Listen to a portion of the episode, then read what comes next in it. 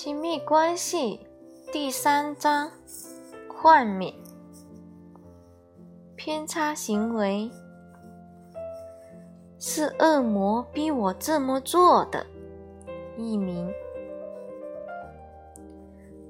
珍尼尔森博士在他的书《正面教育》中说。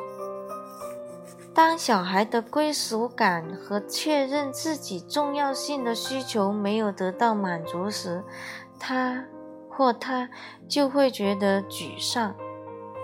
每个孩子感到沮丧的程度不同，但都会导致他们做出某些偏差行为。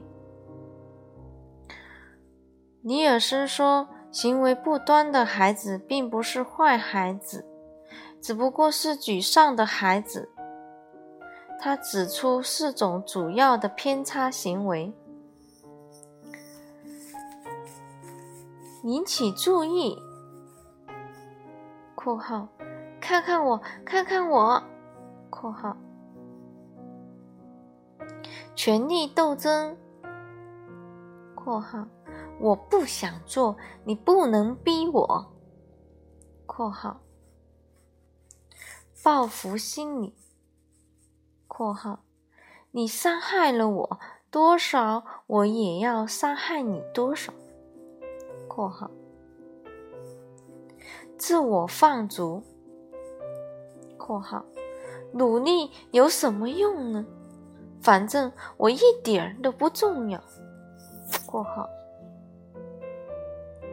括号中的字是我加上去的。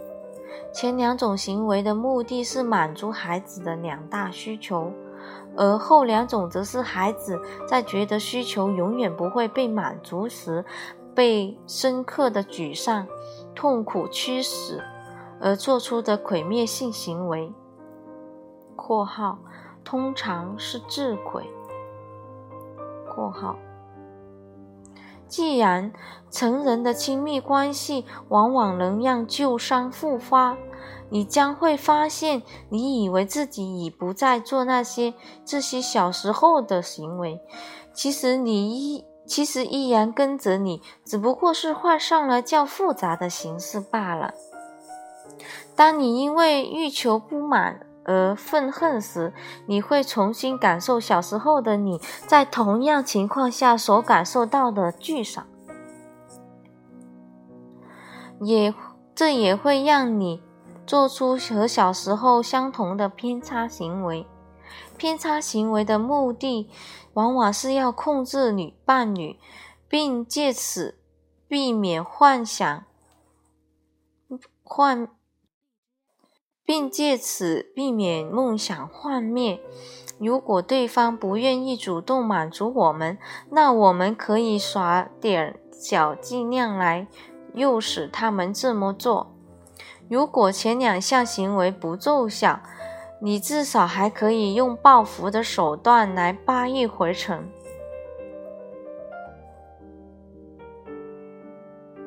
如果这样仍然不行的话，你还有最后一招，就是干脆放弃，把自己缩进冷漠忧郁的壳里。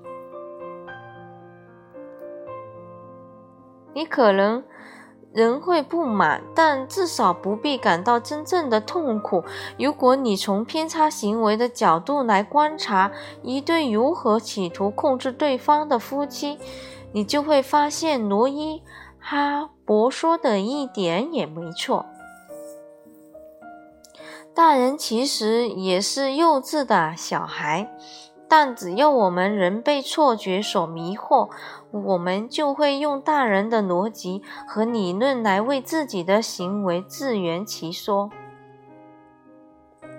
当然是我们在有勇气去解释自身行为的前提下，为了吸引伴侣的注意，我们会继续这样的偏差行为。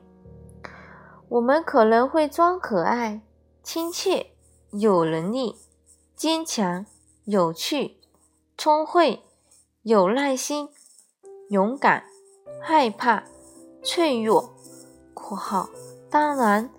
是那些那种很可爱又性感的崔勇（括号）心不在焉、有深度、酷、那等。吸引伴侣注意力的方法太多了，而且大每天都会想出新花样。然而，没有一种吸引注意力的法子能够一直不被识破。你的伴侣早晚会厌烦，而且会感到这种行为生背后的期望所带来的压力。